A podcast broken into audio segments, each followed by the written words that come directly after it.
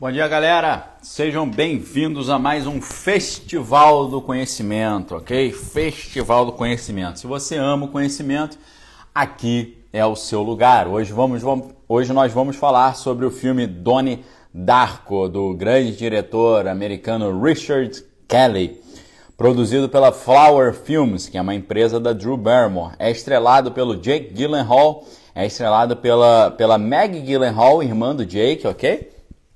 É estrelado pela Drew Barrymore, que está também produzindo o filme, é estrelado por Patrick Swayze e vários outros atores aí de grande expressão no cenário cinematográfico norte-americano, ok? É uma obra muito interessante, é uma obra que marcou a época, é uma obra que vai deixar aí uma importante reflexão sobre a vida, sobre o tempo, sobre a filosofia, sobre a moral, sobre a ciência, sobre a questão do espaço-tempo, ok?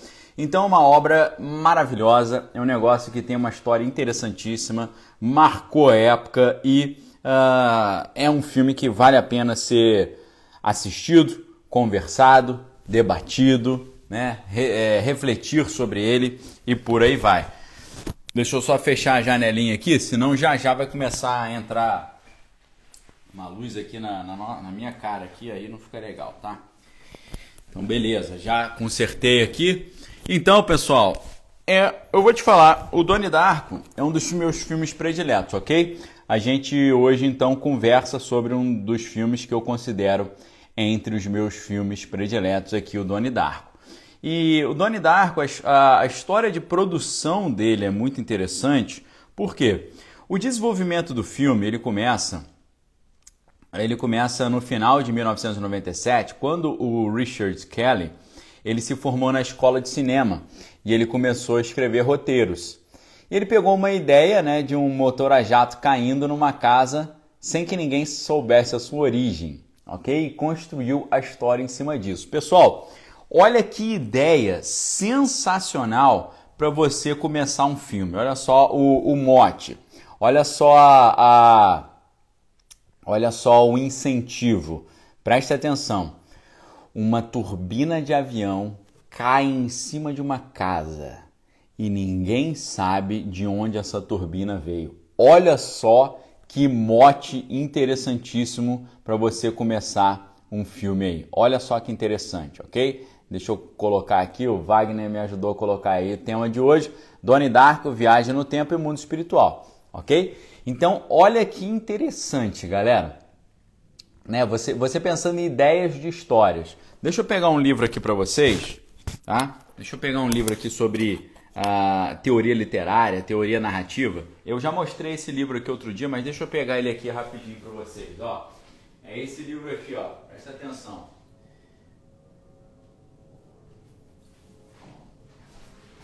Esse aqui, ó, formas breves, ok? Formas breves. Olha que interessante, pessoal, essa história. Deixa eu ver onde é que está esse relato aqui. Deixa eu ver onde é que está esse relato. Uh... E eu, eu não sei se está logo no, no início. Hotel Almagro. Será que é esse, Hotel Almagro? Vamos ver aqui. Olha, olha que interessante, pessoal. Eles vão pegar. Uh, eles vão, ele, ele, vai pegar né, o, o autor, que é o Ricardo Pilha. Ricardo Pilha ele é argentino, né? professor da Universidade de Princeton. O autor de vários uh, volumes de contos. Né? Então, nesse livro, Formas Breves, ele vai fazer reflexões sobre as teorias dos contos, ok? Inclusive, antes, já que a gente fez essa pequena pausa, deixa eu lembrá-los aqui que hoje está começando uma promoção muito legal na livraria Daniel Lopes, ok? E nessa, nessa promoção você tem os meus livros. Manual de Sobrevivência do Cristão e do Conservador com 52% de desconto. E você tem livros muito legais que tem a ver com o nosso assunto de hoje. Um já está aqui na minha mesa, o outro eu esqueci de pegar. Deixa eu pegar aqui rapidinho. Aí, Valdeci, viu aí como é que eu peguei tudo rapidinho, como é que o negócio está na mão? os livros também do Wolfgang Schmidt, ok? O Enigma Quântico e a Cosmos e Transcendência. Esses livros aqui estão com um descontaço especial. Eu acho que a minha esposa vai colocar o link aí para vocês na, no canal do YouTube, tá?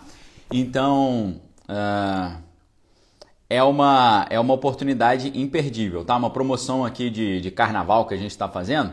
Então, aproveitem, promoção relâmpago só hoje e amanhã na livraria Daniel Lopes, tá bom? Então, conto aí com a, com a ajuda de vocês aí para vocês colocarem esse, esse conteúdo aí uh, na sua prateleira, tá bom? E também o, os livros do Clube de Leitura também estão na promoção, tá bom, pessoal? Então aproveite aí, os livros do Clube de Leitura também estão na promoção hoje, tá? Vou colocar o link aí para vocês aí na na Peraí que eu tenho que trocar de conta aqui. Então, galera, o para quem está no Instagram, o link vai estar, tá, o link já está nos stories que eu fiz uma divulgação lá nos stories, ok? Então é muito importante lembrar isso. Só hoje e amanhã, promoção especial de carnaval, meus livros aí com desconto inacreditável. Já estou fixando aqui no topo do, do chat para a galera do YouTube já poder, quem quiser, acessar, ok? Tomar uma aguinha aqui, vamos lá. A história da produção desse filme é muito interessante.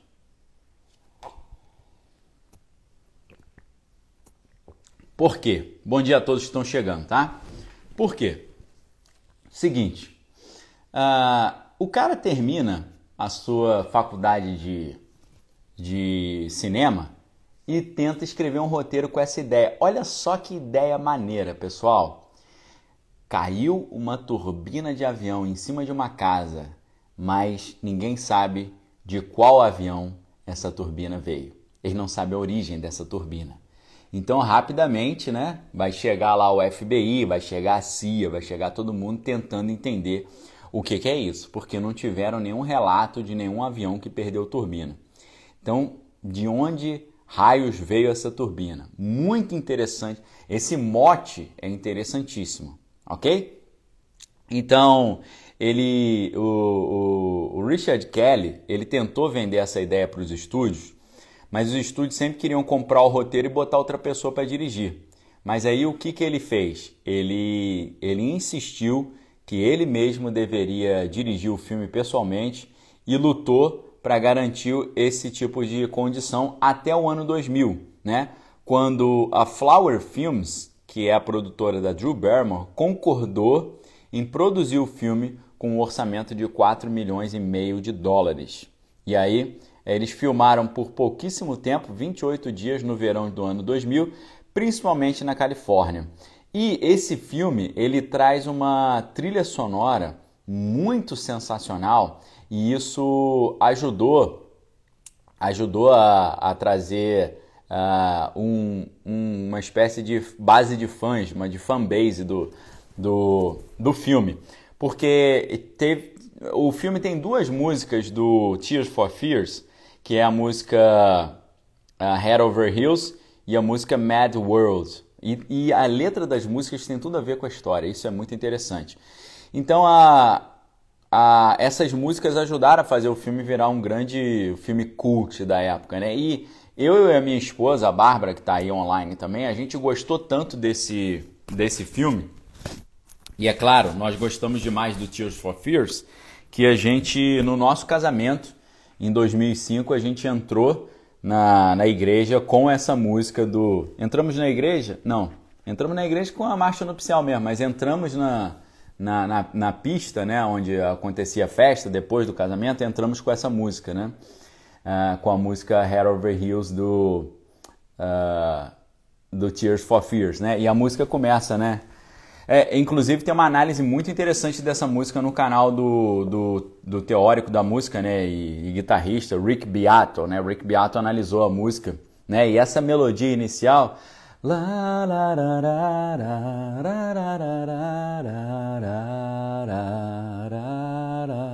Essa música, essa melodia é muito bela, né? E a estrutura dos acordes, a progressão de acorde muito interessante. E a letra fala, né, de um, um, um cara chegando para uma menina e falando: I wanted to be with you alone. Né? Eu gostaria de estar sozinho com você. And talk about the weather. Né? E falar sobre o tempo. Entendeu? Então, gostaria de conversar com você sozinho, né? E falar sobre o tempo, né? A gente desenvolver um diálogo, né? E a letra vai falar, né? Some things happens and I'm head over heels. Ou seja, aconteceu alguma coisa que agora minha, minha vida tá de cabeça para baixo. Depois que eu te conheci, tudo mudou. Então, assim, é uma história muito interessante.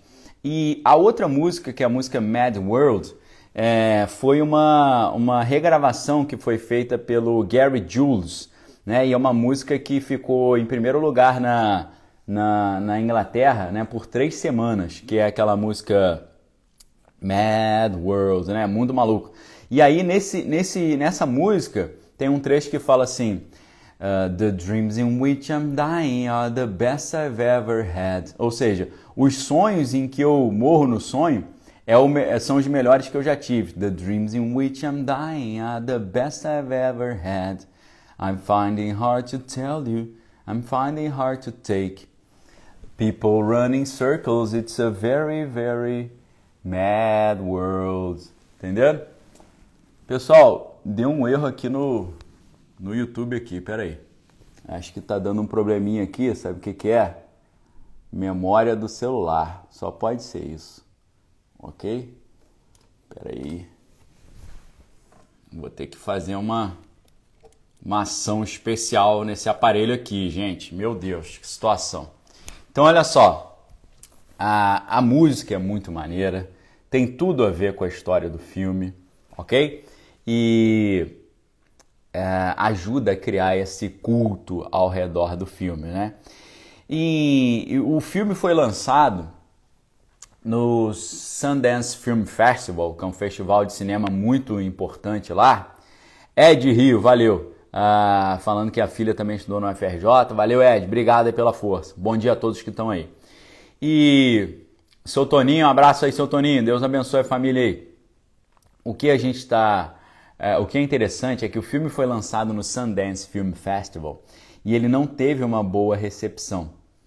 E o que, que aconteceu? Eles quiseram, como eles viram que o filme não tinha ganhado uma boa aceitação do público na estreia no Sundance Film Festival, eles tentaram fazer com que o filme não fosse para o cinema, mas fosse lançado direto na televisão. E aí, sabe quem impediu que o filme tivesse essa história muito triste, esse fracasso de não ir para o cinema? Imagina, você faz um filme cinematográfico de altíssimo nível e o filme é considerado indigno de ir para o cinema. Quem salvou o filme de nessa história toda, sabe quem foi? Exatamente ele, o Christopher Nolan. Christopher Nolan que a gente comentou muito ontem, falando sobre o filme A Origem, né? Que é o filme lá do... É o filme uh, que com Leonardo DiCaprio e tal, que conta aquela história toda que a gente abordou ontem, ok? E o filme, foi, aconteceu um negócio muito estranho, porque o filme ele, ele foi lançado, aí ele não teve uma repercussão boa e ele foi re, ele virou virou um filme cult. Depois o filme foi relançado, ok? Então ele chegou a Donnie Darko ele recebeu críticas positivas, foi listado como número 2 nos 50 maiores filmes independentes de todos os tempos da Empire e número 53 dos 500 maiores filmes de todos os tempos. E arrecadou, eles gastaram né, 4,5 milhões e ele arrecadou 7,5 milhões. Era para ter arrecadado um bilhão, né? Em março de 2002, o filme foi lançado em home video ali, ganhando 500 mil dólares nas vendas e ganhou ali uma base de fãs cult, né? E o, em 2004, o Richard Kelly lançou o Director's Cut, né? O corte do diretor. E o filme até chegou a ser adaptado para uma produção teatral em 2007 e uma sequência que é S. Darko, seguida em 2009, né, sem o envolvimento do Richard Kelly. Em 2021 ele anunciou que o trabalho estava trabalhando em uma nova sequência. Né? Vamos ver se vai aparecer aí. Por enquanto a gente não, não tem essa história. Como é que é a história então, pessoal? A história é muitíssimo interessante. A história vai contar, uh, vai, ela se passa em 1988 na pequena cidade de Middlesex, em, na Virgínia. Né? E você tem um, um adolescente ali, que é o Donald Donnie Darko, ok?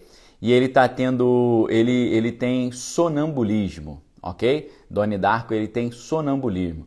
A galera está perguntando o nome do filme. Pessoal, o nome do filme ele sempre está aqui no Instagram ele está no topo e na base, ok? Obrigado, Profeta Gui, colocou aí. Então, aqui embaixo você tem um comentário fixado ali do Wagner Pellegrini, Donnie Darko, Viagem no Tempo e Mundo Espiritual. E no topo também, ok? O título do, do tema do dia está sempre no topo e na base.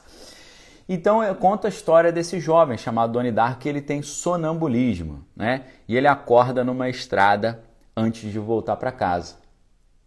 E aí ele à noite, mais uma vez, né, orientado ali por vozes misteriosas, ele sai da casa à noite, né, como sonâmbulo, e quando ele está do lado de fora, ele encontra um ser muito misterioso, que é, é como se fosse um coelho gigante, uma fantasia de coelho, né?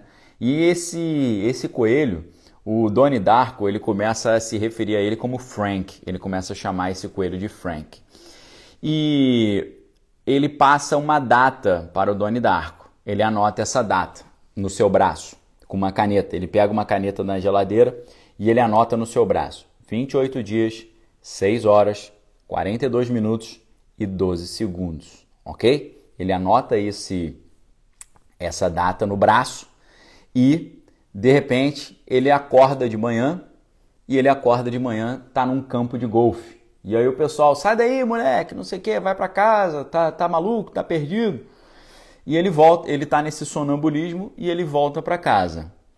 Quando ele volta para casa, para sua surpresa, ele descobre que um motor de um avião caiu exatamente em cima do seu quarto.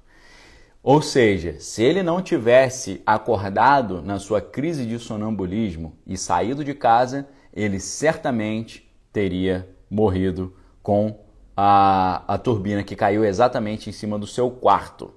E a sua irmã mais velha, que é Elizabeth, diz a ele que os investigadores da Força Aérea Brasileira, não da Força Aérea Americana, não sabem a origem. Ele chega em casa e todo mundo, não, não pode entrar e tal. E aí eles falam assim, não, tá interditado, tá interditado. E ele fala, essa é minha casa, essa é minha casa. A Jéssica tá falando que é o filme predileto dela. E uh, a irmã, a irmã dele, olha que outra coisa curiosa, né? A irmã do Donnie Darko, que é o Jake Gyllenhaal, é a Maggie Gyllenhaal, ou seja, a irmã dele no filme é a irmã dele na vida real. Então olha que interessante. Então ninguém sabe de onde vi, veio essa turbina, né? Olha que interessante essa história, cheia de cheia de é, cheia de mistérios, cheia de curiosidade ok? Então, nos, nos dias seguintes, o Donnie Darko ele continua tendo visões do Frank, ok? E os pais né, vão falar com uma psiquiatra e tal, que é a doutora Thurman, e eles acreditam que ele está se deslocando da, da realidade e esse Frank, na verdade, é fruto de uma, uh, de uma esquizofrenia paranoica. Né? Eles acham que ele está ficando doido ok? Então, o, o que, que o Donnie Darko faz? Ele pergunta para esse coelho gigante, o Frank, o que, que é aquele número. 28 dias, né? ele anota no braço, né? 28 dias, 6 horas, 42 minutos e 12 segundos. E ele pergunta, o que, que é isso? E aí o coelho gigante, o Frank, fala, é o tempo que falta para o mundo acabar, ok? Então ele começa a, a ter essas ter, ter essa questão, pô, o mundo vai acabar e tal. Todo mundo acha que ele está ficando louco. E o que acontece é que o Frank, que é esse coelho, começa a, a conduzir ou influenciar as ações do Donnie Darko. O coelho fala para ele inundar a escola, tá certo? É, é, cortando um cano de, de um principal cano da escola com machado. Só que para você conseguir faz, cortar um cano daquele com machado teria que ter uma força descomunal. Inclusive, depois que ele corta o cano com o machado, ele crava o machado na cabeça do mascote da escola, que é uma, é uma estátua de bronze. Então, para você conseguir dar uma machadada numa estátua de bronze, conseguir afundar o machado nessa estátua, tem que ter uma força descomunal também, ok? Então, o fato da escola ter sido inundada faz com que Donnie Darko é, acabe esbarrando e encontrando com uma menina chamada Gretchen, Ro Gretchen Ross, né? que acabou de se mudar para a cidade com a sua mãe sob uma nova identidade para se esconder de um padrasto ali que é meio transtornado, ok? Então uh, você continua vendo a história, a psiquiatra hipnotiza o Donnie Darko e uh, vai, ele continua né, nessa, nessas situações e ele uh, tem, tem assim cenas é, impressionantes né, no filme. O que, que, vai, o que, que vai acontecendo ali? É, eles vão é, eles, ele está com os amigos conversando e eles têm uma, umas conversas muito interessantes sobre os Smurfs, né? E aí eles vão dizer né, que a, a, a Smurfette, na verdade, ela foi criada pelo Gargamel, tá? Olha só que, que coisa interessante. A, está, a, a, a conversa deles, né? A Smurfette não era originalmente dos Smurfs. Ela foi criada pelos inimigos, que é o Gargamel. O Gargamel criou a, a, a Smurfette para poder é, destruir os Smurfs de dentro para fora. Só que a Smurfette ela percebeu que os Smurfs eram legais e ela passou para o lado deles, ok? Então muito interessante essa discussão até de filosofia moral com base nos Smurfs, tá bom? Só que aí enquanto esses amigos estão lá conversando, eles avistam ali uma velha muito sinistra, com pinta de bruxa assim, né? que ela tá na estrada, né, na frente da sua casa, ela quase é, é atropelada, né? Então eles falam, pô, quem, quem que é essa, quem que é essa velha e tal, né? E o Doni Darko sai do carro, né, e vai até essa senhora estranha ali, tipo bruxa, e ela sussurra no ouvido dele: toda criatura viva na Terra morre sozinha. Ela fala isso para ele, ok? E é, isso aí se torna uma espécie de obsessão, né? E o Donnie Darko começa a falar: Eu não quero ficar sozinho, eu não quero ficar sozinho, eu não quero morrer sozinho e tal. E eles apelidam a velha, a velha sinistra de Vovó Morte. Ah, os habitantes locais né, chamam ela de Vovó Morte. Né? E ela fica na estrada todos os dias olhando a sua caixa de correio ali para ver se ela recebe alguma correspondência. Aí você vai para a escola, né? Isso é a parte ali da, dos amigos e tal, e dos problemas do Donnie Darko. Aí você vai para a escola. Na escola, você, nessa cena inicial, é a cena que mostra a, que tem a música Head Over Heels, né? Inclusive é muito legal porque a câmera ela começa a filmar o ônibus da escola e a câmera tá de lado. Deu uma vontade de espirrar aqui. A câmera tá deitada de lado, então ela tá deitada de lado. Perdão, pessoal. Ela tá deitada de lado, né? E o nome da música é Head Over Heels, ou seja, de cabeça para baixo. A câmera tá deitada de lado e ela vira e começa a filmar num grande plano sequência. Plano sequência é quando a câmera vai andando e não tem corte, ela vai andando e vai filmando.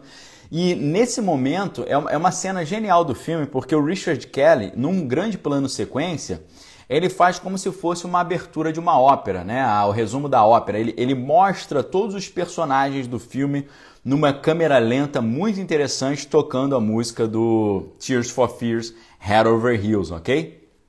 Uh, Dankeschön, Malu. Então, o, é, é, muito legal, porque você vê cada personagem, você vê a irmã mais nova do Donnie Darko, você vê a diretora da escola nojenta, você vê a Drew Barrymore, que é a professora de literatura gente boa, você vê o professor de física, que também é o professor legal, você vê ali é, um, as, o pessoal, os inspetores, a galera mais chata da escola. Então você tem um resumão de todo o pessoal ali da uh, de todo o pessoal ali da, que vai fazer parte da história. É uma cena sensacional, é uma das cenas que fez o filme ter esse culto de fãs aí, né? E aí você tem uma professora chatérrima, que é Kitty Farmer, né? Que ela diz, ela começa a falar, né, que uh, os, os, os alunos estão ficando assim rebeldes e, e quebrando a escola e destruindo a escola por influência do livro que eles estão estudando com a professora de inglês, que é a Karen Pomeroy, que é a, a Drew Barrymore, né, que está patrocinando, está produzindo o filme com a Flower Films, que é a empresa dela. Então ela falou, poxa, a professora de literatura é, tá, tá colocou para os alunos estudarem um conto de 1954 do Graham Greene chamado The Destructors. Então, poxa, o, eles estão estudando The Destructors e aí o jovem foi lá e quis destruir a escola, ok? Então, ela começa, isso é muito interessante, ela começa a ensinar lições de atitude. Então a escola vai fazer palestrinhas chatérrimas. Sabe aquela palestrinha chatérrima clássica das escolas que bota para as crianças e, e é chato pra caramba, as crianças não conseguem prestar atenção em nada porque o negócio é insuportável de chato, né? E vocês sabem que aqui no aqui no Daniel Lopes Podcast, pessoal, e em todo o meu trabalho, a gente tem um lema, né? E esse lema é inspirado no lema lá da, do Voltaire, né? Eu não gosto do Voltaire não, por isso que eu adaptei o lema dele. O lema do Voltaire era écraser l'infâme. O que, que é isso? É esmague o infame. Agora, o meu lema, o lema que eu adaptei, o meu lema é écraser la. O que, que é écraser la nuit? Écraser la é esmague a chatice, ok? Abaixo a chatice, somos contra a chatice, né? repudiamos a chatice. Então, a, a minha ideia é essa, né? É, eu tenho fobia de coisa chata, ok, pessoal? Né? No, hoje, em 2022, né, no mundo contemporâneo no qual nós vivemos, não tem mais espaço para coisas chatas, ok, pessoal? Simplesmente não dá mais para ter coisa chata hoje. Você pode até estar tá falando, ah, Daniel, mas eu acho seu o seu podcast chato. Ok, beleza. Mas assim, eu faço um esforço para não deixar isso nunca chato, sempre tentar fazer isso ser o mais legal possível. Então, começam na escola aquelas palestras motivacionais. Você tem que ter uma atitude positiva, você tem que fazer o bem, você tem que fazer isso, você tem que fazer aquilo, né? É, e aquelas palestras chatinhas pra caramba, né? Muito chatinhas, insuportáveis ali, que ninguém consegue uh, prestar atenção. E o, o cara que vai dar essas palestras, que foi contratado, é o Jim Cunningham. E o Jim Cunningham, ele é ninguém menos do que o Patrick Swayze, ok? É o Patrick Swayze que faz o papel desse, desse palestrante motivacional, tá? E ele tá dando essa palestra e tal, e só que o Doni Darko ele, ele se rebela contra a palestra, né? Ele fala: ó, essa palestra é muito chata, isso que vocês estão falando não faz sentido nenhum, ninguém está prestando atenção e tal. E começa uma encrenca dele com a com esse com o pessoal da escola, né? E o Frank, né, que é o coelho, ele vai lá e pergunta. Uh, é, é, o Frank pergunta pro Donnie se ele acredita em viagem no tempo. E aí o Doni vai falar com o professor de física e de ciências, que é o, é o Kenneth Matinov, né, se ele acredita em viagem no tempo. E aí o que é interessante é que o professor de ciências da cidade, ele, ele dá para o Doni Darko algumas informações sobre viagem no tempo.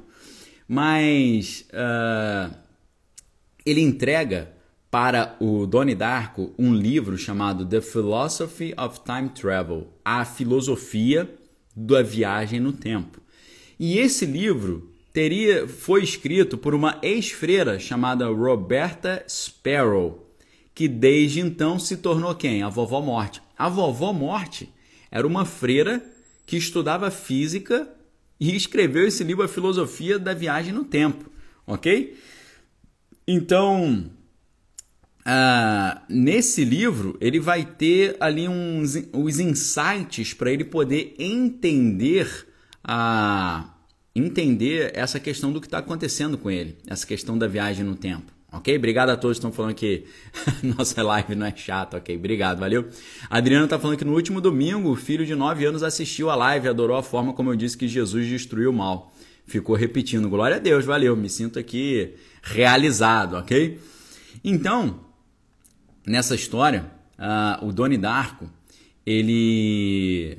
Uh, ele começa, a, orientado por esse Frank, ele começa a ir desvendando vários problemas na cidade, na escola e mudando ali ao decorrer da história, né? Então, a, o Frank, esse coelho gigante, ele, ele orienta o Donnie Darko a botar fogo na casa do Cunningham, que é esse palestrante motivacional.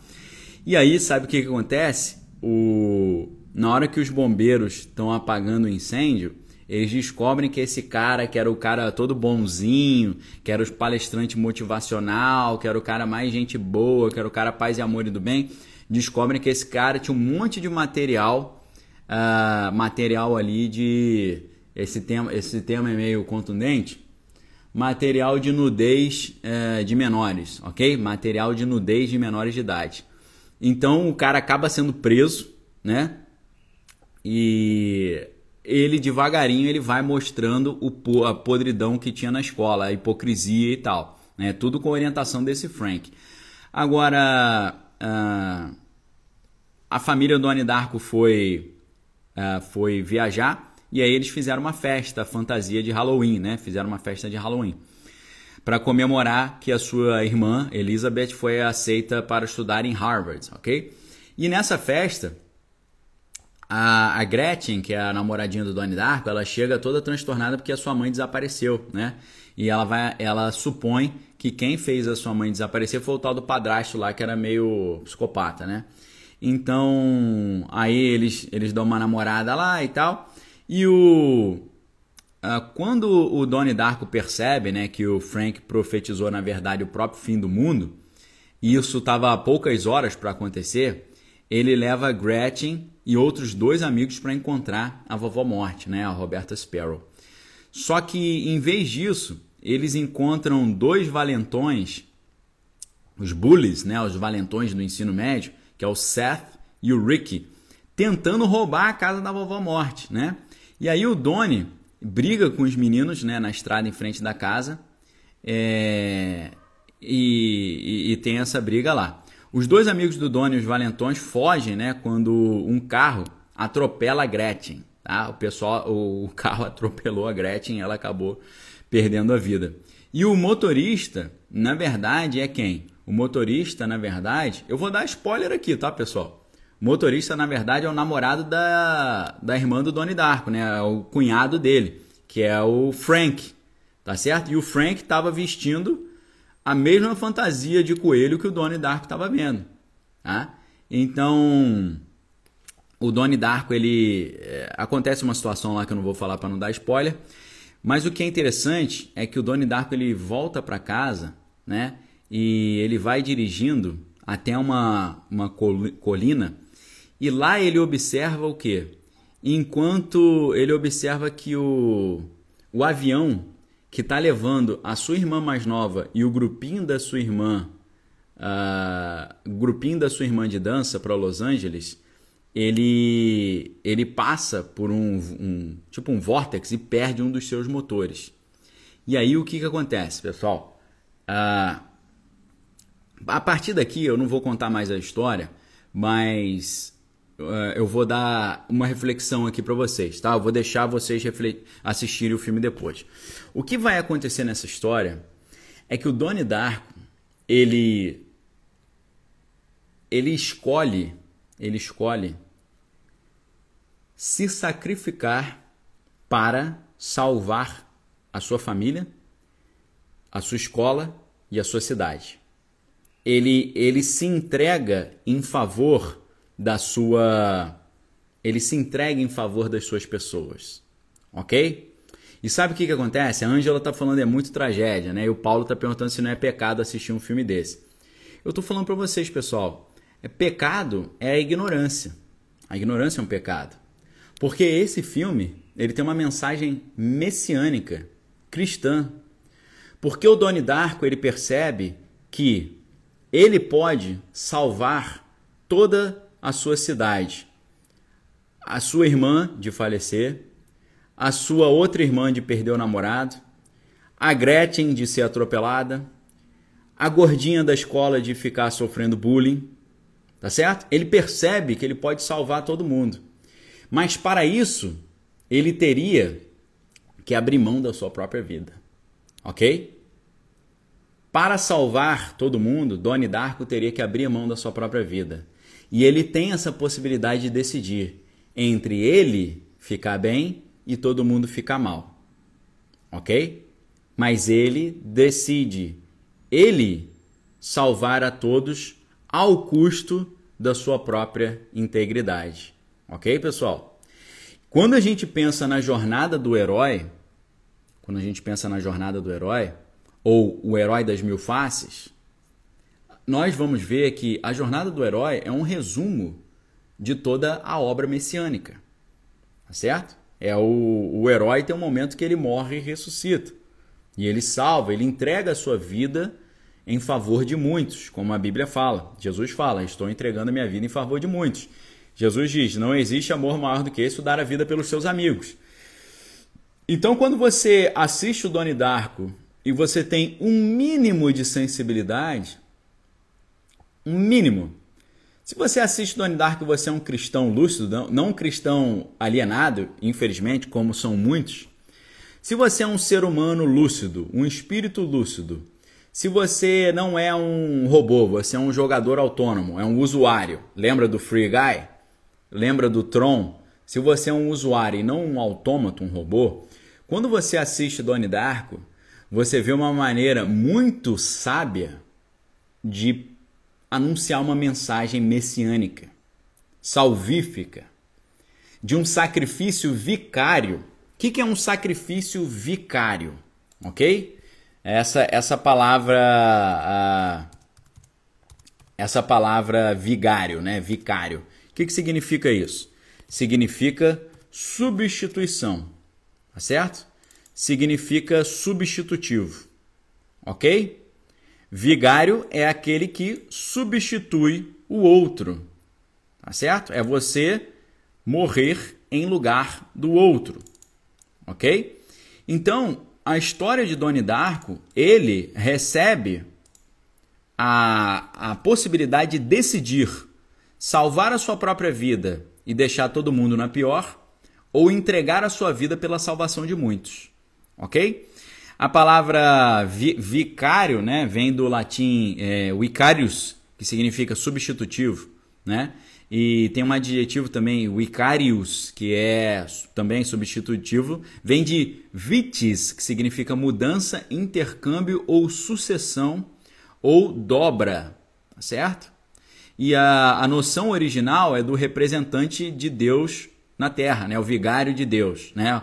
Um pároco, né? O pároco, enquanto vigário, é substituto de Deus, porque dentro da doutrina católica é, é ensinado que sacerdotes alter Christus est, né? O sacerdote é um substituto de Cristo, ok?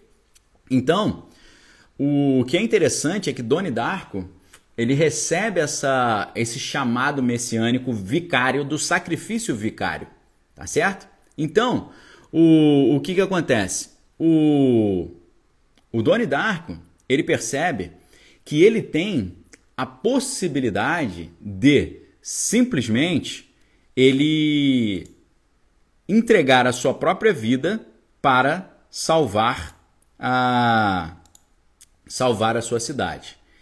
E ele tem essa decisão a fazer. Se ele continuar bem, a, a menininha lá, a gordinha da escola, vai continuar sofrendo bullying. A sua irmã vai perder a vida no avião que perdeu a, a turbina. O colégio vai continuar sendo enganado por um cara que diz que é bonzinho, mas na verdade consome é, material, uh, material obsceno uh, infanto, juvenil, ok? Então ele tem essa decisão. E eu quero dizer para vocês, pessoal, que por incrível que pareça, essa é uma decisão que está diante de todos nós, ok? É, essa decisão que Doni Darko toma nesse filme, ela não é uma decisão apenas de Cristo, ela é uma decisão de todos os cristãos. Porque o que Jesus disse para nós? Se você quiser vir após mim, negue-se a si mesmo e tome a sua própria cruz ok? O Doni Darko, para mim, é uma maneira muito interessante de falar sobre o sacrifício messiânico e de como uma pessoa que ama o mundo e entrega a sua vida pelo mundo pode trocar a sua vida pela vida de muitas pessoas. Isso é o sacrifício substitutivo, é o sacrifício vicário. Então, esse convite que Doni Darko nos faz, a reflexão, esse, esse, o convite que esse filme ou que talvez o Richard Kelly, que é o roteirista e diretor do filme, nos faz essa reflexão, ele nos leva a entender a Bíblia por um outro lado. Uma vez que o próprio apóstolo Paulo, há muito tempo, já sabia que você precisa de novas estratégias para pregar o evangelho para outros grupos, ok? Então, o, o que o apóstolo Paulo percebe é que ele não pode pregar o evangelho da mesma forma que ele prega para os judeus, pregar para os gentios. Ok? Ele percebe que ele não pode pregar o evangelho da mesma forma que ele prega para o samaritano, pregar para o romano ou pregar para o oriental. Ele percebe que não pode. Isso fica muito evidente na primeira carta de Paulo aos Coríntios, versículo, capítulo 9, versículo 22, ok? 1 Coríntios 9, 22, você vai ver o apóstolo Paulo usando essa estratégia e explicando essa estratégia. O que, que ele diz? Ah, Fiz-me fraco para com os fracos, com o fim de ganhar os fracos. Fiz-me tudo para com todos, com o fim de, por meio de todos os modos, salvar alguns. Ok? Então, Paulo vai falar: fiz-me grego com grego, judeu com judeu, gentio com gentio, fraco com os fracos, tolo com tolo. O que que Paulo está querendo dizer? O Paulo está querendo dizer: se eu, vou, se eu vou pregar para os gregos, eu vou usar a cultura grega. Ok?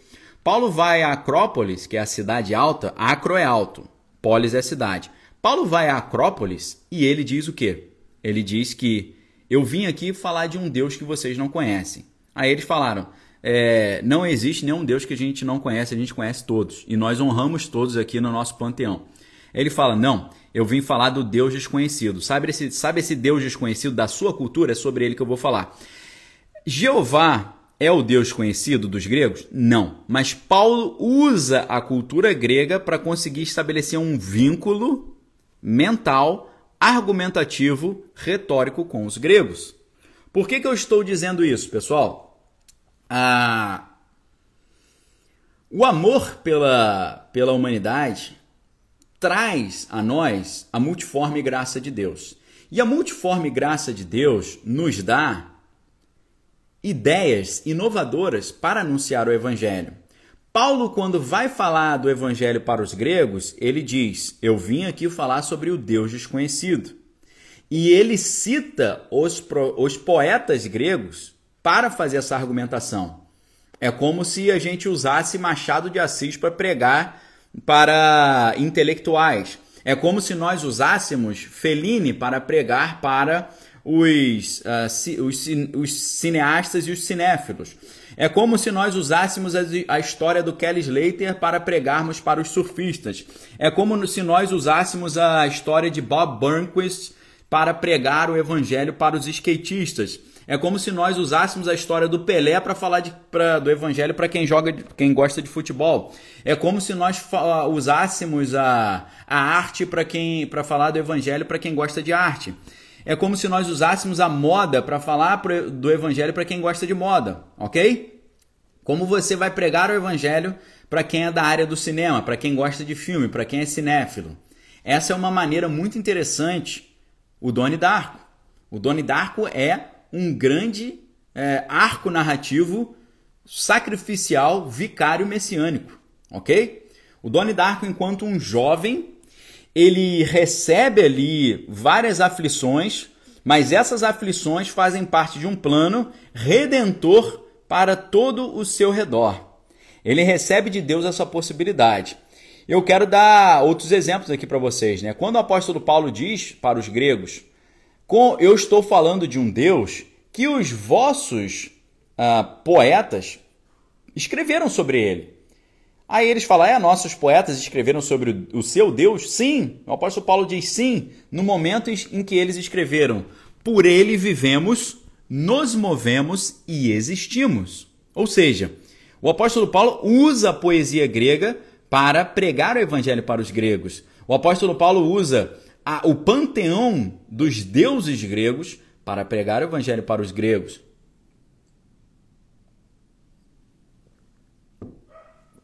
O apóstolo Paulo usa o idioma grego Para pregar o evangelho para os gregos. Inclusive, você vai ver no livro de Atos dos Apóstolos, é, você tinha o apóstolo Paulo sendo julgado ali diante de uma comissão, e nessa comissão você tinha romanos e judeus. E Paulo estava se defendendo ali, provavelmente em grego, que era a língua franca ainda daquela época. Então Paulo está falando grego se defendendo. Mas de repente, Paulo deseja se comunicar com os judeus. Então ele, ah, você vê que ah, o apóstolo Paulo ele para de falar em grego e ele começa a falar a língua hebraica.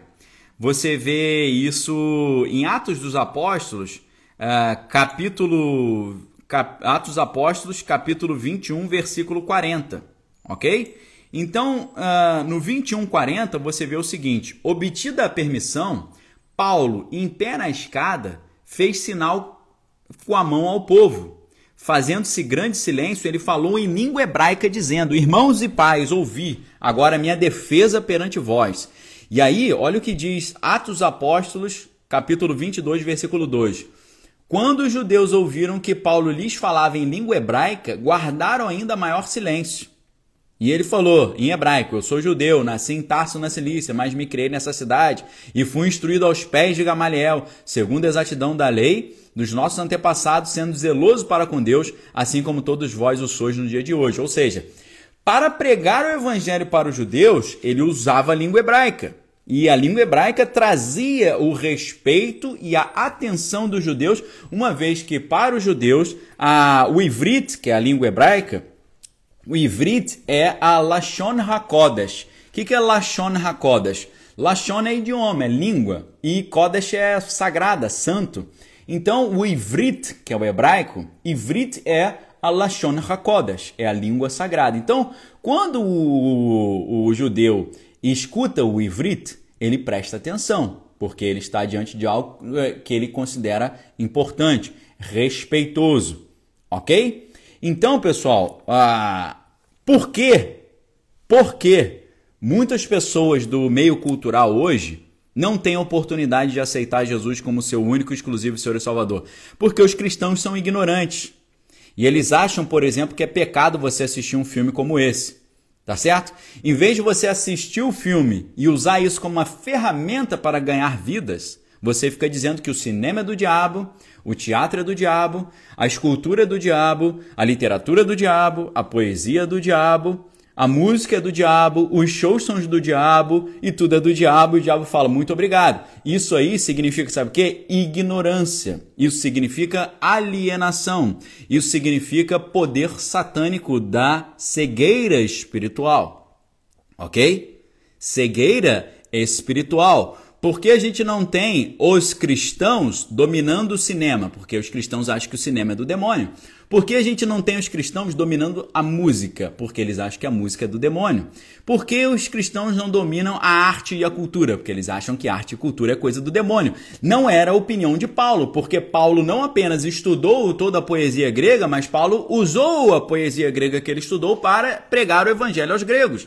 O Paulo não apenas ele não acreditava nisso, que ele usava o idioma grego que ele aprendeu para pregar o evangelho aos gregos. E dessa forma também, aquele que tem sabedoria vai usar o conhecimento da teoria musical para pregar o evangelho para os músicos, vai vai usar o conhecimento da linguagem cinematográfica para pregar o evangelho para quem gosta de cinema, vai usar a teoria da linguagem de um esporte para pregar o evangelho para quem gosta daquele esporte, vai usar a cultura literária para pregar para quem ama quem ama literatura, vai usar a linguística para pregar para quem ama linguística, vai usar a história para pregar para quem ama história, vai usar a ciência para pregar para quem ama ciência, vai usar a cultura nerd geek pop é, e vai usar a cultura nerd geek pop esses conhecimentos para pregar para aqueles que gostam desse tipo de conhecimento.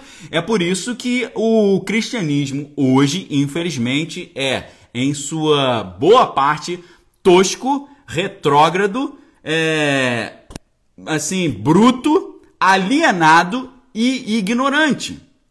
Ok? É por, é por isso que o mundo, às vezes, tem razão quando fala que o cristão, hoje em dia, principalmente o pentecostal, é alienado é burro, é ignorante. Por quê? Não estuda, não se informa, tem pouco conhecimento, não gosta de sentar para estudar e por aí vai. Só que eu quero dizer para vocês, Eu sou um cristão pentecostal que amo estudar, que tenho mestrado e doutorado, tenho quatro graduações e eu quero dizer para vocês: é o momento em que Deus está chamando cristãos assim. Cristãos que sejam pentecostais, cristãos que tenham comunhão com Deus e cristãos que amam a cultura ok? Deus está levantando uma nova tribo e essa nova tribo é uma tribo de cristãos pentecostais altamente qualificados para pregar o evangelho, seja em qualquer ambiente, seja no meio de uma comunidade carente, seja no meio de uma reunião com mestres e doutores nas áreas das ciências, ok? Deus está levantando um novo grupo. É para todo mundo isso? Não é para todo mundo. A gente sabe que uh, o povo judeu do Antigo Testamento, eles têm 12 tribos. Uma tribo, é de, uma tribo é de pescador, outra tribo é de boiadeiro, outra tribo é de músico, outra tribo é de guerreiro, outra tribo é de agricultor, outra tribo é de pecuarista. Tem várias tribos. Deus está levantando uma nova tribo. Uma, qual tribo? Uma tribo de pessoas que amam estudar, amam estudar, querem pregar o evangelho para os seus colegas que são da cultura e precisam se preparar para isso, ok, pessoal? Prestem muita atenção. Deus está levantando uma nova tribo que ama ama estudar e ama pregar o evangelho e vai aprender a usar as ferramentas da cultura, das artes, da ciência, dos esportes, da moda, da culinária, da história, da geografia, da matemática, usar isso tudo para anunciar o engrandecimento da pessoa e da obra de Jesus Cristo. Pessoal está perguntando o que é cristão pentecostal. Pessoal, cristão pentecostal, né, no final das contas, é um cristão bíblico, é o cristão verdadeiro. Por quê? O cristão pentecostal é aquele que ele foi batizado na água, mas ele também foi batizado no Espírito, ok? Isso é o cristão pentecostal. Por quê? Todo cristão na Bíblia é convocado a passar por esses dois batismos: o batismo na água e o batismo no Espírito.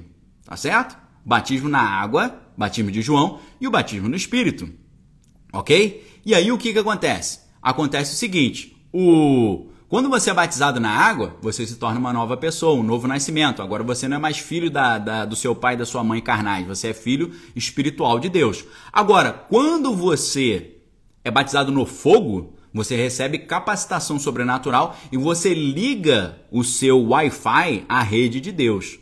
Você liga o seu Bluetooth à rede de Deus. Você liga o seu GPS a Deus. Porque o Evangelho de João diz: quem é nascido de Deus não sabe de onde vem nem para onde vai, mas é conduzido pelo vento do Espírito. A Evelise está perguntando: os católicos são batizados só na água? Não, você tem os católicos carismáticos. Os católicos carismáticos são católicos pentecostais ok? O cristianismo pentecostal não é uma coisa protestante, é uma coisa católica também, ok? Também. Então o que eu quero dizer para vocês é: Deus está procurando adoradores que o adorem em espírito e em verdade. Deus está procurando adoradores e evangelistas e líderes e mestres que saibam aprender com o apóstolo Paulo.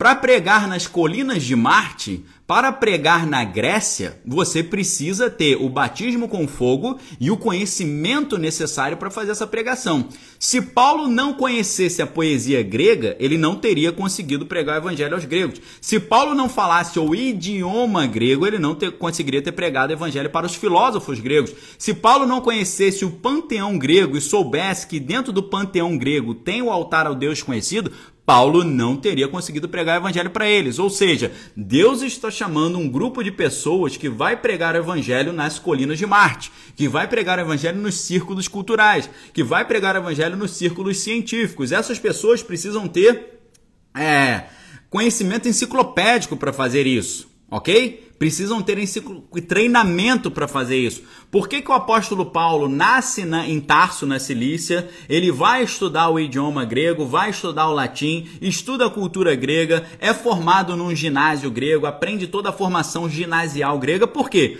Deus o estava preparando para ser uma voz para os gregos. Enquanto isso, Deus estava preparando o apóstolo Pedro para ser uma voz para os judeus. Enquanto isso, Deus estava preparando o apóstolo Filipe para ser uma voz para o Oriente, ok? Cada um está sendo preparado para uma coisa. Tem cristão sendo preparado para pregar nas, no, nas populações desfavorecidas. Tem cristão sendo preparado para pregar no meio cultural. Tem cristão sendo preparado por Deus e pelo Espírito Santo para pregar para o pessoal que é da questão cultural. Tem gente que está sendo preparada por Deus para pregar para quem gosta de cultura nerd geek pop, ok? Então, pessoal, essa unção que nós estamos aqui trazendo e apresentando para vocês é uma unção paulina, é do apóstolo Paulo, que une ah, os estudos com o espírito, que une a Bíblia com o sobrenatural ok? Porque ao mesmo tempo que o apóstolo Paulo dava aula de, eh, nas suas falas, ele dava aula sobre literatura grega,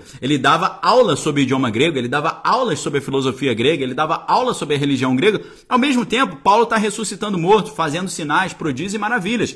É um cara super culto e é um cara super espiritual, ok? Esse conceito, pessoal, esse conceito do verdadeiro cristão, que para mim o verdadeiro cristão precisa ser pentecostal, precisa ser conduzido pelo fogo do Espírito. O verdadeiro cristão ele tem que ter essa essa dupla força, essas duas asas, a asa da palavra e a asa do Espírito, porque o próprio João Batista, que batizava na água, ele diz que o cristão também tinha que ser batizado no Espírito. João Batista falava: "Eu vos batizo com água, mas virá um após mim que é maior do que eu, e eu não sou digno de desatar os cadastros da sua sandália. Ele vos vos batizará com o Espírito Santo e com fogo. O próprio João Batista falava: o batismo que eu estou fazendo é o primeiro, e tem um segundo, ok? Inclusive, no capítulo 19 de Atos dos Apóstolos, o apóstolo Paulo ele chega a uma cidade e nessa cidade ele encontra um grupo de, de cristãos e nesse grupo ele chama esse grupo para trabalhar com eles, ok? Você vai ver uma história muito elucidativa dessa necessidade do cristão ser batizado na água e no Espírito também. Tá certo? Olha só. Enquanto Apolo estava em Corinto, Paulo viajou pelo interior da província da Ásia e chegou a Éfeso. O que, é Éfeso, pessoal? Éfeso é o supra-sumo da cultura grega dos tempos bíblicos, ok? Dos tempos de Jesus. Ele chega a Éfeso, né? Você tem Éfeso, Atena, você tem essas cidades gregas. Então, Paulo chega a Éfeso, que era uma cidade rica, uma cidade cultural. E ali na cidade de Éfeso ele encontra alguns cristãos. E sabe qual é a primeira pergunta? Eu pergunto para vocês. Nós estamos em Atos dos Apóstolos, capítulo 19, versículo 2. Em Atos 19 Uh, Atos Apóstolos, que é um livro da Bíblia, depois do livro de João, é, capítulo 19, versículo 2, Paulo chega sozinho à cidade de Éfeso e ele tenta montar um time de cristãos para poder pregar o evangelho nessa cidade poderosa, rica e culturalmente grega. Paulo procura cristãos para fazer esse trabalho. Nesse trabalho, o que, que Paulo faz? Ele encontra um grupo de cristãos e ele pergunta para esses cristãos: quando vocês creram, vocês receberam o Espírito Santo? O que, que Paulo está perguntando para os cristãos? Vocês são batizados no Espírito Santo? Paulo está dizendo o seguinte, no final das contas, se a gente for traduzir aqui, Paulo está dizendo o seguinte: prestem muita atenção, tá? Paulo está falando aqui: eu quero que vocês venham trabalhar comigo na pregação do Evangelho, ok? Paulo está na cidade de Éfeso procurando pessoas cristãs para trabalhar com ele. Paulo chega, encontra cristãos. Eles falam: Vocês são cristãos? Sim, somos cristãos. Eu sou o apóstolo Paulo, vim aqui pregar o evangelho. Vocês querem trabalhar comigo? Sim, queremos trabalhar contigo. E ele pergunta: Você tem as ferramentas necessárias? Vocês têm a capacitação necessária? Ele perguntou: quando vocês creram, vocês foram batizados pelo Espírito Santo? O que, que ele está perguntando? Vocês têm as ferramentas necessárias para nós fazermos o trabalho da pregação? E eles sabe que sabe que, que os cristãos de Éfeso responderam? Paulo pergunta para eles: quando vocês creram, vocês receberam o Espírito Santo? Eles falaram: a gente nem sabia que existia esse negócio de Espírito Santo. Nós nem sabíamos que existe o Espírito Santo. Muitos cristãos no mundo hoje vivem nessa maluquice de viver uma vida cristã sem o Espírito Santo. Isso é loucura, isso é insanidade. Isso não faz sentido. Leia o que João Batista falou, leia o que aconteceu em Atos dos Apóstolos, capítulo 2, na derram na, o derramamento do Espírito lá no cenáculo. Leia o que o apóstolo Paulo está falando em Atos Apóstolos, versículo, capítulo 19. Vocês foram batizados com o Espírito, a gente nem sabe que existe isso. E aí Paulo falou, ué, qual batismo vocês receberam então? Eles falaram, o batismo de João. Então Paulo disse: João batizava quem se arrependia dos seus pecados. Mas João também dizia ao povo de Israel que eles deviam crer naquele que havia de vir, que é Jesus. Depois de ouvirem isso, aqueles homens foram batizados em nome do Senhor Jesus. Aí Paulo pôs a mão sobre eles e o Espírito Santo veio sobre eles. Então começaram a falar em línguas estranhas e anunciaram também essa mensagem de Deus. Esses homens eram mais ou menos 12, ok? Paulo não poderia trabalhar com aqueles cristãos se eles não tivessem essa capacitação do Espírito, ok? Ou seja, eu estou dizendo para vocês, Deus está levantando uma nova tribo. E essa tribo específica, isso não é para todo mundo, isso é uma tribo, é para quem tem essa vocação, esse chamado. Deus está levantando essa nova tribo, e essa nova tribo é um grupo de cristãos que sabe o poder da, do batismo na água, mas sabe o poder, do, a importância do, do batismo no Espírito. Sabe a importância de você estudar a Bíblia e sabe a importância de você ter vivência com o sobrenatural. Deus está levantando essa, nossa, essa nova tribo, ok? Tribo de cristãos que querem pregar o evangelho para pessoas intelectuais que querem pregar o evangelho para acadêmicos, que querem pregar o evangelho para cientistas, que querem pregar o evangelho para cineastas, que querem pregar o evangelho para escritores, que querem pregar o evangelho para amantes da literatura, que querem pregar o evangelho para amantes do cinema, para amantes das artes, para amantes das artes plásticas, da escultura, da, de todos os níveis de arte que você pode imaginar. Deus está levantando esse time. Deus está levantando esse time e esse time já tem um nome, tá? Eu dei um nome para esse time. Esse time se chama Brain Costals, ok? Brain Costals. O que, que é Brain Costal? Você tem o Pentecostal, que é Pentecoste. É o que? É o cara que recebeu o batismo no Espírito. Agora, você tem os pentecostais que amam a cultura. Vocês têm os pentecostais que estão com o cérebro sempre pegando fogo pelas coisas de Deus, que eles amam o ensino, eles amam estudar, eles amam a teologia, eles amam a filosofia, eles amam a história, eles amam as artes, eles amam a cultura, eles amam a literatura, eles amam o cinema, eles amam a cultura porque Deus deu a eles esse amor pela cultura para que eles pudessem usar o conhecimento cultural para pregar o evangelho para aqueles que amam a cultura. Ou seja, o Brain Costal é esse cristão, esse cristão específico, esse cristão que é uma nova tribo que Deus está levantando para ser uma espécie de embaixador do reino de Deus. O que, é um embaixador? Você já viu como é que é o, o, o, treinamento de um embaixador? Você sabe como é que é, por exemplo, uma prova para você entrar para o Instituto Rio Branco?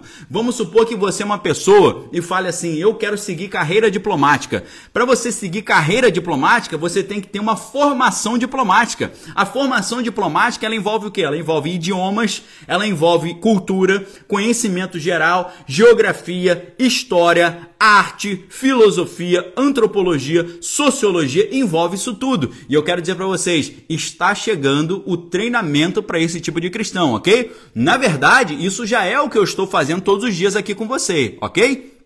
Com vocês. E eu digo para vocês, o meu chamado é isso. Deus me levantou para isso. Deus me levantou para treinar os cristãos que vão pregar o evangelho para pessoas que amam a cultura pop nerd, o cinema, a literatura, a poesia, a escultura, as artes. É para isso que eu vim para o planeta Terra e é isso que eu estou fazendo para vocês aqui. Eu estou agora revelando o que eu estou fazendo de verdade aqui todos os dias 8 e 15 da manhã com vocês, ok? Estou revelando o segredo do que eu estou fazendo. E, e eu digo para vocês, a partir do segundo segundo semestre, você vai ter um livro trazendo as propostas disso, você vai ter um treinamento trazendo as propostas disso e você vai ter um grupo já preparado para te treinar nisso, ok? No segundo semestre, você vai ter um negócio específico nisso, ok, pessoal? Eu vou separar um grupo e eu vou treinar esse grupo para fazer isso. A gente vai ter uma formação que é uma formação diplomática tá? Nós vamos estudar geografia, história, geopolítica, cultura, cinema, arte para você ser um pregador do evangelho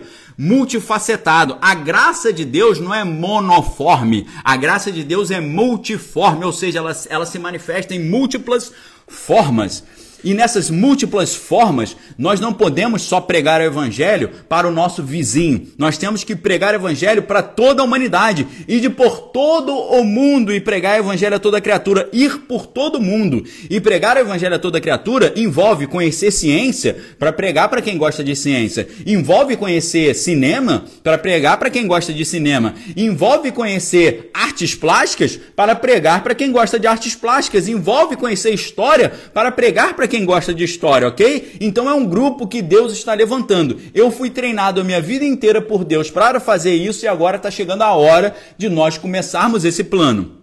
Ok? É claro que eu já estou fazendo isso no clube de leitura da Lopes, mas a gente vai começar a fazer isso de forma mais específica a partir de julho de 2022, se o Senhor Jesus Cristo assim o permitir. Então se prepare, porque quem quiser ser um pregador do evangelho multifacetado, preparado para entender o mundo ao seu redor e também a pregar o evangelho de forma ousada, de forma fundamentada, você argumentar a favor do evangelho usando a filosofia, usando a literatura, usando a cultura, não é nada novo. Nós só estamos reproduzindo o que o apóstolo Paulo fez lá na colina de Marte quando ele chega para os maiores filósofos do seu tempo e ele anuncia o evangelho de forma sábia, de forma espiritual, de forma culta, de forma inteligente gente usando a poesia grega, usando o idioma grego, usando a cultura grega, usando os instrumentos que Deus coloca na sua mão para ganhar essas vidas para Cristo, ok, pessoal?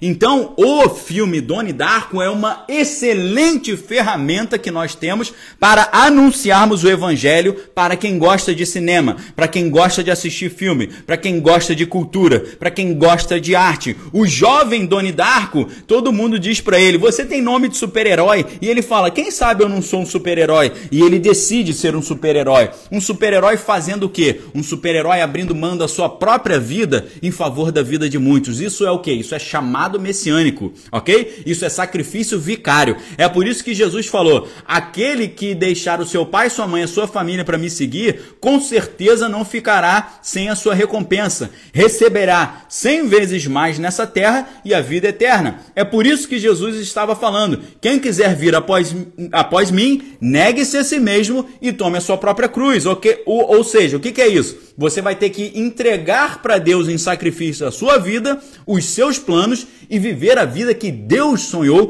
para você, ok?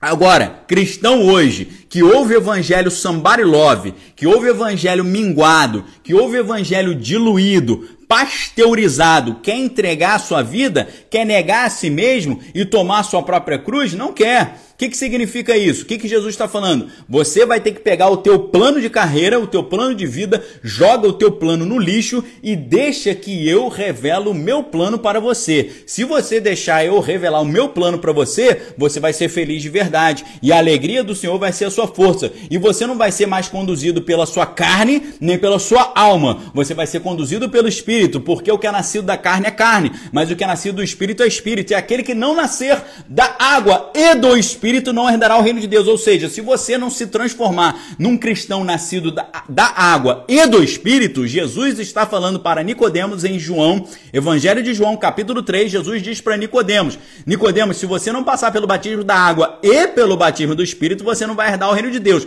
Ou seja, é uma questão até soterológica, uma questão de salvação que nós estamos falando aqui, ok? Por que, que você tem um monte de cristão que fala palavrão, mente, adultera e faz um monte de coisa errada? Sabe por quê? Porque eles não passaram pela purificação. O que, que significa purificação? Vem da palavra puro. A palavra puro vem de onde? Vem da palavra grega piro. Piro significa fogo. É por isso que a gente tem pirotecnia. É por isso que a gente tem evento pirotécnico. É por isso que a gente tem a palavra pira. O que, que é pira? É uma chama de fogo. Sabe o que, que significa passar pelo fogo do Espírito? Ser purificado. Passar pelo piros significa purificar, purificar, ou seja, ser purificado pelo fogo do Espírito É o fogo do Espírito que faz o cristão não falar palavrão. É o fogo do Espírito que faz o cristão não pecar. É o fogo do Espírito que faz o cristão não adulterar. Agora, é o fogo do Espírito que não apenas faz com que o cristão deixe de fazer coisas erradas, mas também é o fogo do Espírito que faz o cristão começar a fazer coisas certas que ele não fazia, ok? Aí que está a grande questão. Tem gente que acha que ser cristão de verdade é não mentir, não falar palavrão, não beber, não usar droga e não adulterar e não ficar na na lascívia do pecado. Não é só isso, ok? Se você olha a lei do Antigo Testamento, a lei do Antigo Testamento ela tinha 613 preceitos, ok? É como se você tivesse uma constituição com 613 artigos.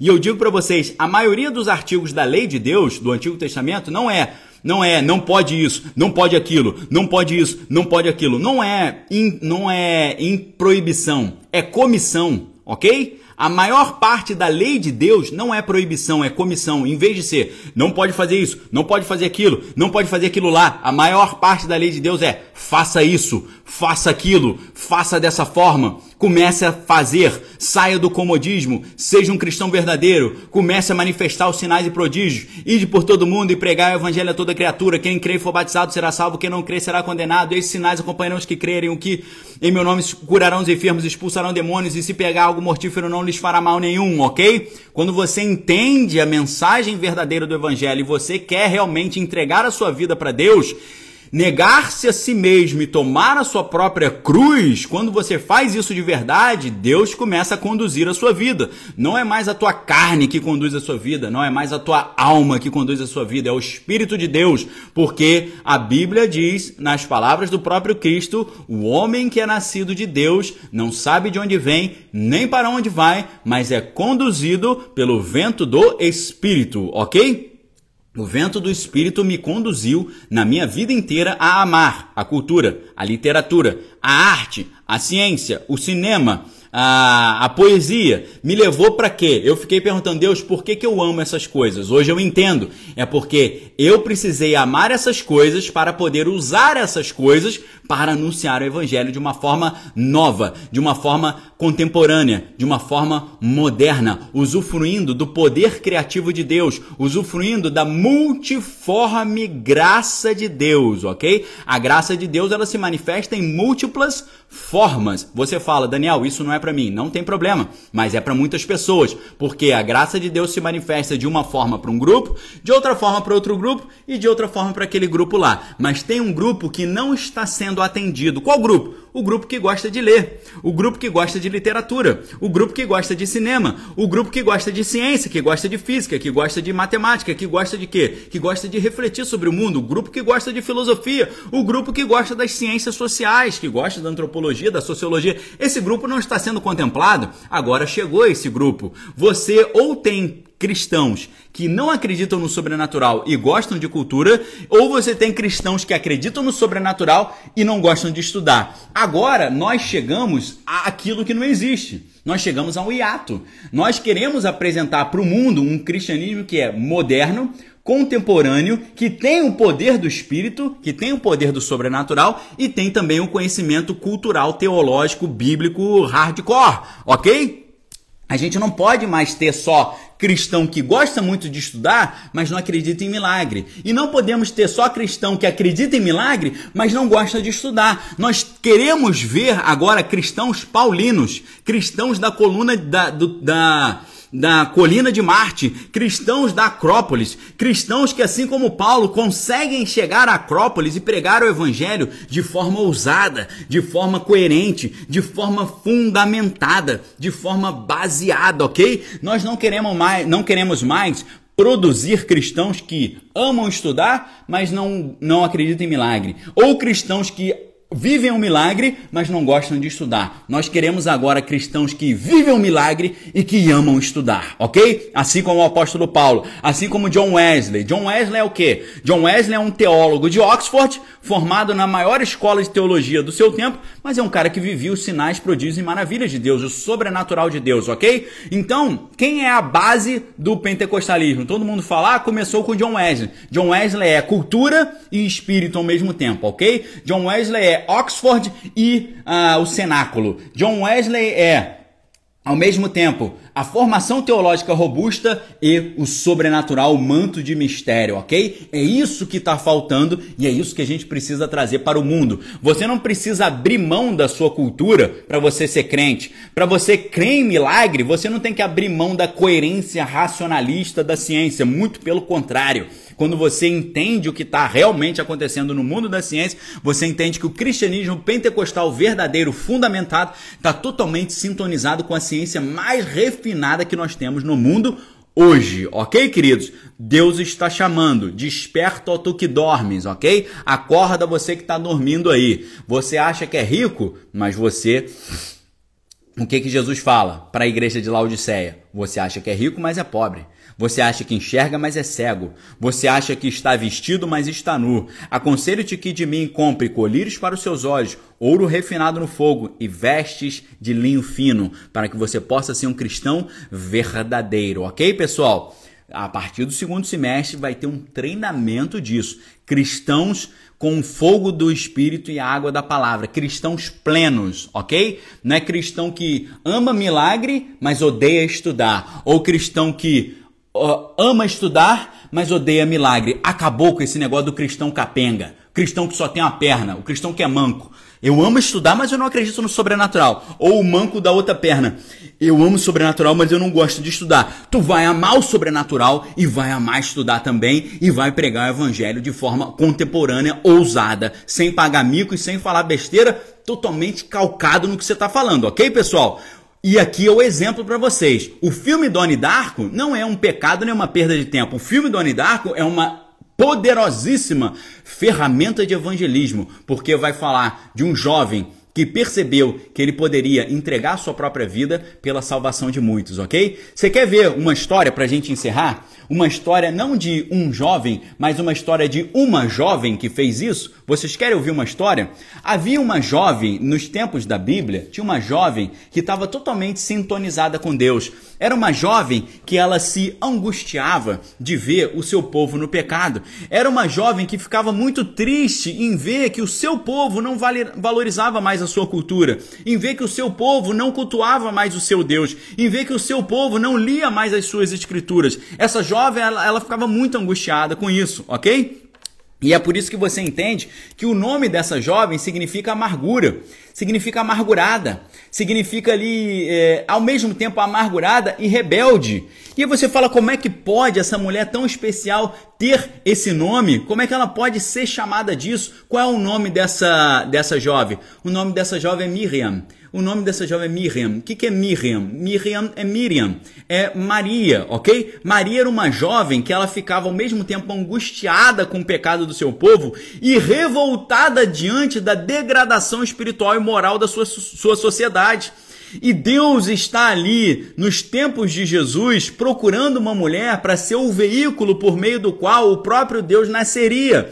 E Deus procura essa mulher e fica procurando, ele encontra uma mulher, a única mulher que estava angustiada com o pecado, a única mulher que estava revoltada com aquela situação que ela estava vendo, essa jovem, uma jovem menina, e Deus identifica ela e fala: Essa mulher aqui é especial, bendita és tu entre as mulheres, e bendito é o fruto do vosso ventre, ou seja, tu és bendita. Por que você é bendita? Porque ela não aceitou a degradação moral do seu povo, ela não aceitou destruição espiritual espiritual do seu povo. Miriam, Maria, ela estava ali angustiada pelo, uh, pela perdição que ela via do seu povo e ela estava revoltada e ela quis se rebelar contra isso, se rebelar contra o pecado, uma revolta divina, uma revolta contra a perdição, uma, uma revolta a favor da salvação.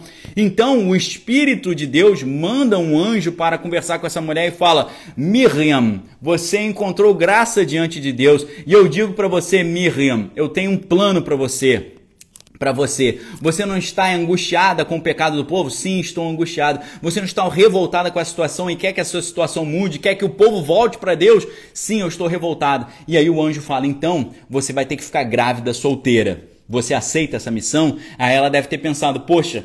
Se eu ficar grávida solteira, eu não apenas vou ser vista como uma mulher promíscua, vou ser vista como uma mulher pecadora, mas posso até perder minha vida como uma mulher adúltera. E como é que eu vou fazer isso? E o anjo falou: Não se preocupe, Deus vai providenciar tudo, apenas creia. Ou seja, essa jovem que estava indignada com a situação do seu país, do seu povo, da sua nação, que situação? Todo mundo afastado de Deus, todo mundo sem querer saber das coisas de Deus. Essa jovem, ela se rebela contra isso. E sabe o que, que essa jovem diz? Essa Miriam, sabe o que, que essa jovem Miriam diz? Ela fala: Sim, eu estou angustiada com a realidade do meu povo. Sim, eu estou revoltada pelo fato do meu povo ter abandonado os caminhos caminhos de Deus. E sim, eu vou abrir mão da minha reputação e, se for necessário, da minha própria vida para ser um instrumento de restauração, salvação e cura para o meu povo. Ok, queridos? a Miriam, Maria, abriu mão da sua reputação, abriu mão da sua vida, da sua dignidade, do seu respeito na sociedade para receber o chamado de Deus na sua vida. Sabe o que, que Miriam fez? O que, que Maria fez? Ela se sacrificou em função da vontade de Deus. Ela abriu mão da sua reputação, ela abriu mão do seu lazer, ela abriu mão do seu projeto de vida, ela abriu mão do seu plano de carreira, ela abriu mão da sua ideia que ela tinha de ter um marido, depois de muito tempo ter um filho. Deus falou: Eu quero que primeiro você tenha filho e depois você tenha um marido. Você aceita? Ela falou: Eu aceito, Senhor. A tua vontade é a minha vontade. Onde tu fores, irei eu. Eu sei que mais do que tudo tudo que eu pedi, eu pensei, são as coisas que o Senhor tem guardado para mim. A minha alma engrandece ao Senhor e meu espírito se alegra em Deus, o meu Salvador. Ela abriu mão da sua reputação, do seu sonho, da sua vida, do seu plano de carreira e ela falou: Deus, eu quero a tua vontade e não a minha vontade. Eu quero engrandecer o teu nome, não o meu nome. Eu quero engrandecer a tua obra, não a minha obra. Se o meu nome tiver que ficar na boca do povo, se eu precisar perder a minha reputação, se eu precisar perder até a minha vida, eu não quero saber. Eu quero viver a tua vontade, custe o que custar. Deus falou: é essa jovem, essa jovem com esse espírito. Essa jovem ela tem o espírito de Gideão, Gideão indignado com a dominação dos midianitas, Gideão falando: cadê o nosso Deus que nos tirou com grande poder do Egito? Cadê o nosso Deus que nos deu um povo poderoso? Cadê o nosso Deus que nos dava grandes vitórias pelos inimigos? E aí o anjo vai até Gideão e fala: Gideão, você é um varão valoroso. Gideão fala varão valoroso nada. Nós estamos aqui passando mó perrengue. O anjo fala: vai nessa tua força, Gideão. Usa essa tua indignação para engrandecer a obra de Deus. Vai nessa tua indignação, nessa tua angústia e vamos resolver a parada. Eu vou contigo, eu vou na tua frente. Vamos resolver esse negócio, ok? Se você está indignado de ver hoje a juventude totalmente em pecado, se você está indignado de ver hoje as pessoas só querem saber de coisas destrutivas, as famílias destruídas, as ju a juventude destruída, se você está indignado com isso, Deus está te chamando para ser uma transformação na vida dessas pessoas, trazendo o evangelho de uma forma que seja atraente para eles, o evangelho de uma forma é, sábia, o evangelho de uma forma nova. Então Deus está chamando aqui vários Doni Darcos, Deus está chamando aqui várias jovens indignadas como Maria, indignadas com quem? Indignadas com o pecado, indignadas com o povo, bater palma para lixo e não dar glórias para aquilo que deve receber glória, que é a, a palavra de Deus, as coisas de Deus. O povo abominando as coisas de Deus, falando que as coisas de Deus são retrógradas, são cafonas, são chatas, são desagradáveis. Se você ama a palavra de Deus, você não pode aceitar isso, você fica indignado. Essa é a indignação de Miriam, ou seja, de Maria. Maria tinha essa indignação, e assim como Deus viu essa indignação no coração de Gideão, ele viu no coração de Maria. E ele falou: Maria, é você então você está disposta a abrir mão da sua reputação para fazer minha vontade? Sim. Você está disposta a abrir mão do seu plano de carreira para fazer minha vontade? Sim, Senhor. Maria, você está disposta a abrir mão da seu, do, do casamento que você tinha sonhado, de ter um filho na hora que você queria? Você está disposta a abrir mão em favor da minha vontade? Sim, Senhor. Eu estou disposta. Então Deus falou para ela: Bendita és tu entre as mulheres, então, Maria. Então você vai ser um instrumento para a salvação, porque você tem esse espírito guerreiro, esse espírito espírito da mulher, da, da Débora, da, da juíza a Débora, você tem esse espírito aí da mulher guerreira da Bíblia, esse espírito de esse espírito de Esther, você tem esse espírito da mulher guerreira. Então é você, Maria, que vai ser escolhida. Você foi selecionada para ser um instrumento de salvação. E ela falou: Eis-me aqui. Eu abro mão da minha reputação, abro mão do meu plano de carreira, abro, abro mão do plano de vida que eu montei, da, do casamento que eu sonhei, de ter o filho mais velha. Eu faço o que você quiser. É para ter o filho agora? É para ter, eu tenho agora. Eu posso ter agora. É para ficar grávida sem ter marido? Eu fico grávida sem ter marido, Senhor. Eu creio que tu és o Jeová Jireh, tu és o Deus da provisão. Se for para eu ficar sem fama, que fique, mas eu quero fazer a tua vontade e Deus está procurando pessoas que são adoradores em espírito e em verdade, que sentem esse chamado, que amam ler, que amam estudar, que amam o cinema, que amam a cultura, que amam as artes, que amam a literatura, que amam a ciência, que amam a geografia, que amam a história, que amam as ciências sociais, que amam a antropologia, que amam a sociologia, que amam a filosofia, que amam a teologia, mas que quer também viver o sobrenatural de Deus. Se é com você que Deus está falando agora, receba esse chamado, ok? Deus está chamando. Você vai entrar para um time. O nome desse time se chama Brain Costals. São pessoas que são pentecostais, mas que têm um cérebro pegando fogo, que amam o conhecimento, que ficam o dia inteiro pensando como eu posso pregar o evangelho de forma a que aquele grupo, aquela pessoa entenda o que eu estou falando e ache interessante o que eu estou falando e seja atraída pelo que eu estou falando. Senhor, nos dê estratégias. Se for para falar do altar do Deus desconhecido, nos dê estratégias. Se for para usar os poetas gregos, nos dê estratégia. Se for para usar a língua grega, nos dê estratégia. Se for para se fazer fraco com fraco, forte com forte, grego com grego, gentio com gentio, me faça, Deus, porque eu quero ganhar almas. Falar assim como Ana falava, dai-me filhos se não morro. Não, não filhos biológicos apenas, filhos espirituais. Eu, eu quero ser filhos, eu quero ter filhos espirituais. Eu quero discipular. Eu quero cumprir a tua palavra. A palavra de Deus diz: ide por todo mundo pregar evangelho. Aí você fala, ok, Senhor, eu vou pregar evangelho. Mas Deus fala, não é apenas isso.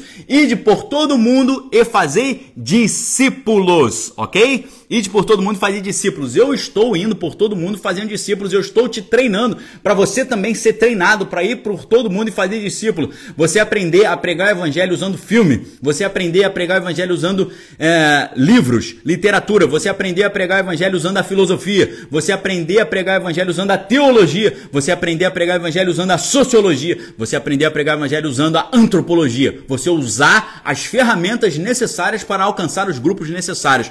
Deus está chamando um novo grupo. O nome desse grupo é Brain Costals, ok? Então, pessoal, Deus abençoe vocês. Em breve a gente vai ter mais informações sobre isso. O negócio está sendo montado, o livro está sendo escrito, o treinamento está sendo preparado. A gente vai ter um evento, ok? Nós teremos um evento que é misto.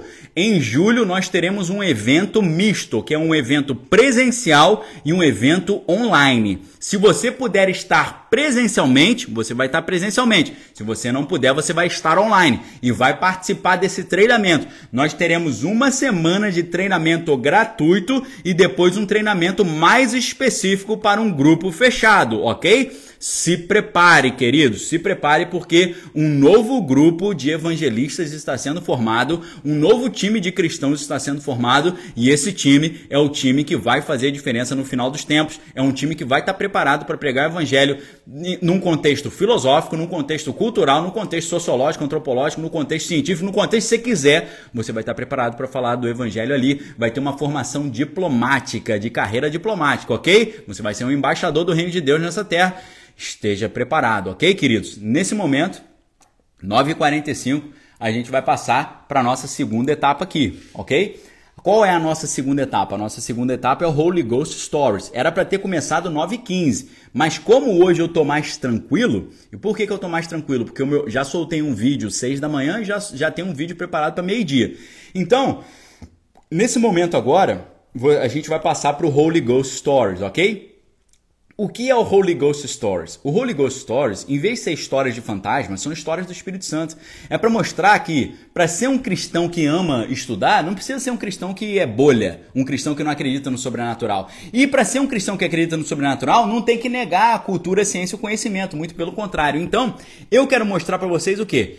Eu sou cristão pentecostal e tenho doutorado em linguística. Eu sou cristão pentecostal e também amo estudar. Eu sou um cristão e sou uma pessoa que ama leitura, sou um escritor, mas não sou um escritor sedentário, bolha. Eu sou um cara que sou, eu sou surfista também. Então, quebrar esses paradigmas, é, ok? Para ser um intelectual não pode acreditar em Deus. Mentira. Para acreditar em Deus não pode ser intelectual. Mentira. Para ser um grande leitor e escritor tem que ser um cara sedentário, completamente, é, totalmente sedentário, cheio de problema de saúde. Mentira. Você pode ser um atleta e ser um intelectual e ser um grande estudioso e ser pentecostal e acreditar em Deus. Não há nada impossível ao que crer. Amém? Não há nada impossível para Deus e não há nada impossível ao que crer. Deus está chamando as pessoas para uma nova maneira de vivenciar a fé e anunciar a fé. Ok? Você está sendo chamado, se prepare, você está sendo convidado para ser um Brain Costal, ok? Brain, cérebro, Costal, pentecostal. Pentecostal que ama os estudos, ok? Então, nesse momento aqui, vou, aquele momento que você pode nos ajudar a compartilhar, ok? Se você gostou dessa reflexão, por favor, aqui no Instagram, dê um print e nesse print aí, o que, que você pode fazer? Você pega esse print e compartilha nos seus stories. E lá nos seus stories você me marca Daniel.lopes e você fala, pessoal, todos os dias às 8h15 da manhã no uh, perfil Daniel.lopes, ok? Venham assistir pregação, análise de filme, ciência, cultura, arte, espírito e por aí vai, ok? Então esse momento é onde, você pode dar o print e dando esse print você vai fazer o quê? Você vai compartilhar nos seus stories, me marcar e colocar um comentário. Ah, gostei, legal, a pregação, chamado, não sei o que, pregar o evangelho. Põe o que você achar interessante, ok, pessoal? Então, nesse momento, agradeço a todos vocês aqui do... Aqui estão aqui no... Uh que estão aqui nessa no Daniel Lopes Podcast, mas agora a gente vai passar para o Holy Ghost Stories. Hoje eu vou fazer um novo vídeo aqui do Holy Ghost Stories e vou fazer um novo vídeo também no YouTube, tá? Eu vou encerrar essa transmissão no YouTube, vou encerrar a transmissão no Instagram e vou iniciar, uma nova transmissão, tá bom? O que nós vamos tratar hoje no no Holy Ghost Stories? Cenas agora do que vai acontecer daqui a cinco minutinhos, tá? O que, que a gente vai fazer? Nós vamos eu vou contar uma história pessoal minha de uma mulher que nunca tinha me visto e de repente chegou à igreja e me viu e falou: Eu te conheço de sonho. Eu nunca tinha visto você. Eu vi você num sonho e eu preciso te contar o que teve nesse sonho. Se você quiser saber, aguarda aí que eu já vou voltar com essa outra live, ok? Galera tá pedindo print de novo aqui. Deixa eu botar o print de novo, tá bom? Então, pessoal, tirei os comentários, tirei aí para você poder dar o print, tá bom? É, pessoal, lembrando, a gente está com promoção na livraria Daniel Lopes. É, os meus livros estão com desconto especial. Quais livros, Daniel? O Manual de Sobrevivência do Conservador, Manual de Sobrevivência do Cristão, Todos os 12 livros do Clube de Leitura Daniel Lopes de 2022 estão também. Os livros do Wolfgang Schmidt estão com uma promoção especial, Cosmos e Transcendência, O Enigma Quântico, ok? Por quê? Por que, que eu separei esses livros hoje? Porque tem a ver com a nossa conversa. Viagem no tempo e por aí vai, tá? Kaique está perguntando vai ter no YouTube? Vai ter no YouTube também. Eu vou encerrar essa transmissão no Instagram e já já eu volto com a transmissão do Holy Ghost Stories, ok? Holy Ghost Stories, o, o sonho misterioso ok? O sonho misterioso. Já já a gente retorna, ok, pessoal? Forte abraço. Me deem três minutinhos só para encerrar uma live, salvar e voltar com outra live, ok? Um abraço, galera. Deus abençoe vocês. Valeu!